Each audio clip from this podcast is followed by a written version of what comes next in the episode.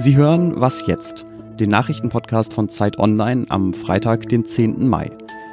Heute sprechen wir über die Probleme des Fusion Festivals mit der Polizei und über ein Fest der Meinungsvielfalt in Europa. Zuerst aber die Nachrichten. Heute Nacht haben die USA neue Zölle auf Importe aus China in Kraft gesetzt. Vor einer Woche hatte US-Präsident Donald Trump noch gesagt, die Handelsgespräche mit China würden ziemlich gut verlaufen. Am Sonntag kam dann aber die Kehrtwende.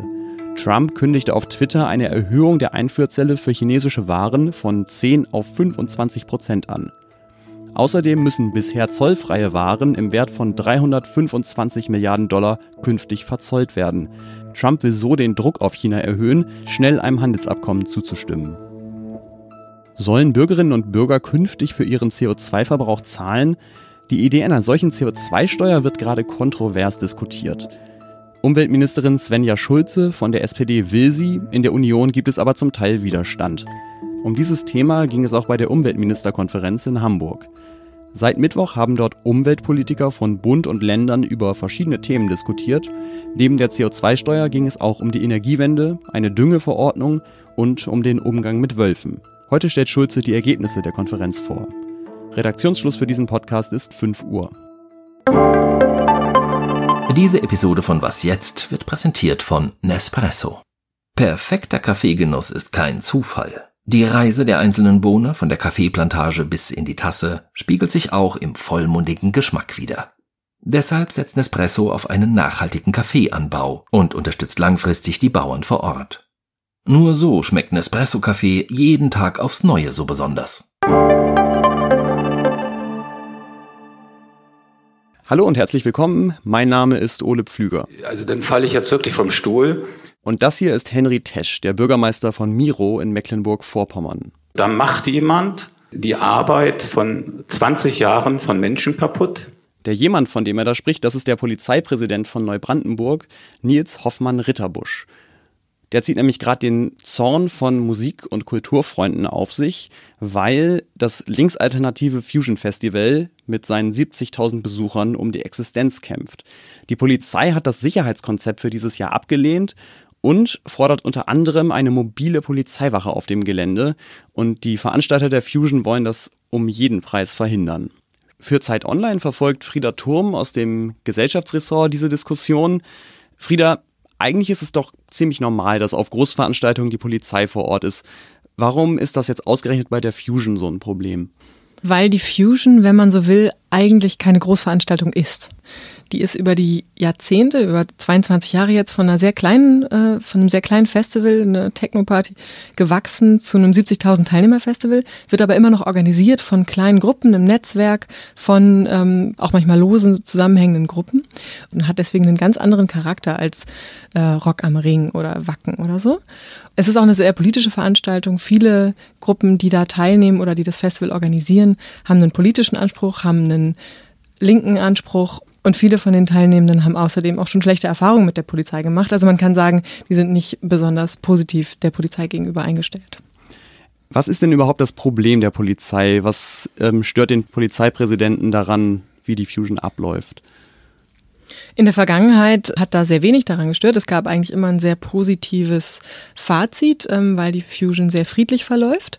Die jetzige Kritik erstreckt sich auf zwei Dinge und eine davon halte ich für berechtigt aus Sicht der Ordnungsbehörden, die sagen, wir haben sehr strenge Sicherheitsanforderungen und die müssen erfüllt werden. Und die werden auch offenbar strenger oder es wird zumindest strenger gesehen einerseits sowas wie Fluchtwege, ähm, es muss eine äh, Lautsprecheranlage geben, über die alle informiert werden können, etc. Also so technische Dinge, die im Katastrophenfall für die Sicherheit sorgen. Da kann man schwer was gegen sagen, dass die erfüllt werden sollen, denn jeder will ja ein sicheres Festival. Es gibt aber noch einen zweiten, sehr viel entscheidenderen Teil der Kritik des Polizeipräsidenten, denn er möchte ungehinderten Zugang zu diesem Festival haben. Er möchte eine Polizeiwache auf dem Festivalgelände errichten und die gab es bisher nicht. Und er hat aber noch nicht nachvollziehbar begründen können, warum er die braucht. Und so macht es eher den Anschein, dass es ihm ums Prinzip geht. Das scheint viele Leute auf die Palme zu bringen. Wir haben eben vorhin schon den Bürgermeister gehört, der stinksauer ist. Und online gibt es mehr als 100.000 Menschen, die sich dagegen aussprechen oder der Fusion zur Seite springen. Wenn du jetzt auf die nächsten Wochen guckst, was ist deine Prognose? Können die sich am Ende noch einigen? Sowohl Veranstalter als auch die Polizei sagen, sie gehen eigentlich davon aus, dass das Festival stattfindet. Die Frage ist nur, auf welche Art und Weise. Und da sind verschiedene Varianten vorstellbar. Zum einen, ähm, die Fusion wird erstmal untersagt, weil die Auflagen nicht erfüllt sind. Dann ziehen die Veranstalter vors Gericht und dieser äh, und der Richter entscheidet aber, die Polizei darf nicht aufs Gelände. Dann findet die Fusion statt. Es ist auch noch ein Kompromiss denkbar, dass zum Beispiel die Polizei sich darauf einlässt, dass die Wache außerhalb des Geländes steht. Und es ist natürlich auch vorstellbar, dass das Gericht entscheidet, dass die Polizei auf dem Gelände sein darf. Dann haben die Veranstalter angekündigt, werden sie das Festival trotzdem durchführen. Allerdings war das dann die letzte Fusion. Vielen Dank für diese Einblicke, Frieda. Sehr gerne.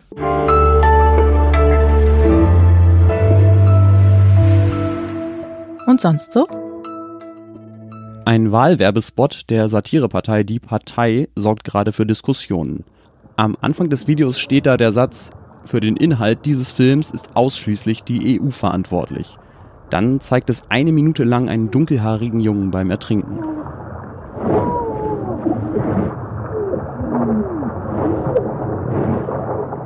Und am Ende ist zu lesen, jeder zehnte Mensch stirbt bei der Flucht über das Mittelmeer.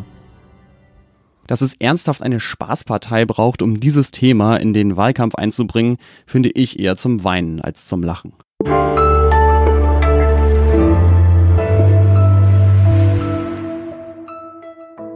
Haben Sie am Wochenende schon was vor? Mal wieder Freunde besuchen oder mit den Kindern zu Oma und Opa? Oder treffen Sie sich womöglich mit einem Fremden? Also so jemandem wie einer norwegischen EU-Gegnerin oder einem Gelbwestenaktivisten aus Frankreich. Wenn das der Fall ist, dann machen Sie wahrscheinlich mit bei Europa spricht. Das ist ein gemeinsames Projekt von Zeit Online und 16 Partnermedien aus verschiedenen Ländern. Und das Ziel ist es, möglichst viele Europäer mit unterschiedlichen Meinungen miteinander ins Gespräch zu bringen.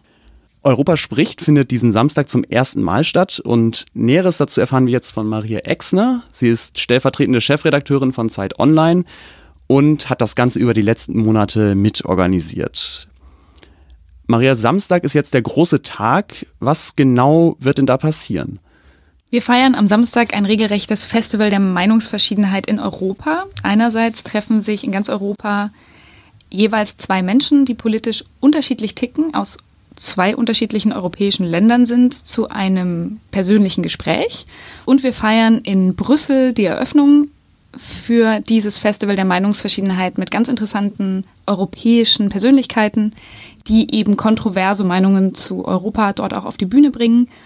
Und 200 Menschen, die an Europe Talks, an Europa spricht, teilnehmen, werden dort auch dabei sein und direkt in Brüssel ihr Zwiegespräch führen. Wie viele Leute haben sich denn da angemeldet? Wie viele Paare wird es geben?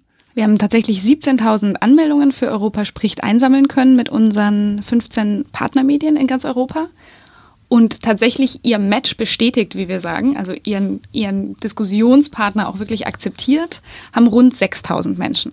Wie wurden diese Diskussionspartner denn ausgewählt? Europe Talks funktioniert so, dass alle 16 Partnermedien ihren Lesern sieben aktuelle ähm, politische Fragen gestellt haben, die mit Ja oder Nein zu beantworten sind. Das waren zum Beispiel Fragen wie, sollten alle Länder Europas ihre Grenzen strenger kontrollieren? Eine andere war, sollten die reicheren europäischen Länder die ärmeren unterstützen? Eine Frage war aber auch, würden sie ihren Pass, ihren nationalen Pass für einen europäischen Pass eintauschen? Und da sind wirklich sehr interessante Antworten rausgekommen. Also unsere Teilnehmenden sind nicht repräsentativ jetzt für die Gesamtbevölkerung. Aber was ähm, schon spannend ist, dass ähm, unter den 17.000, die sich angemeldet haben, also die ganz überwiegende Mehrheit zum Beispiel sagt, sie würden ihren nationalen Pass abgeben für einen europäischen Pass. Es gab die Veranstaltung Deutschland spricht, also das gleiche auf nationaler Ebene schon zweimal.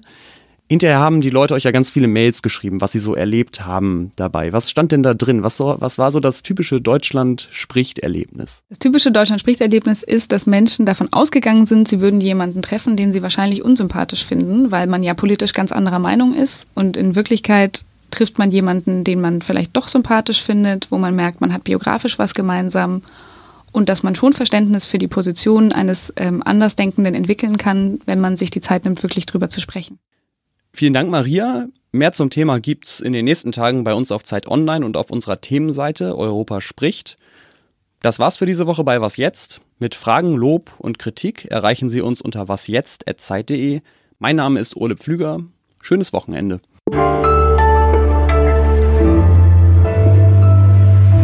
Also am Samstagmorgen wird sich tatsächlich ein griechischer Mathematiker, der seit 2010 arbeitslos ist, in sein Auto setzen und äh, in den Süden Bulgariens fahren, um dort eine junge Verwaltungsangestellte zum Gespräch zu treffen.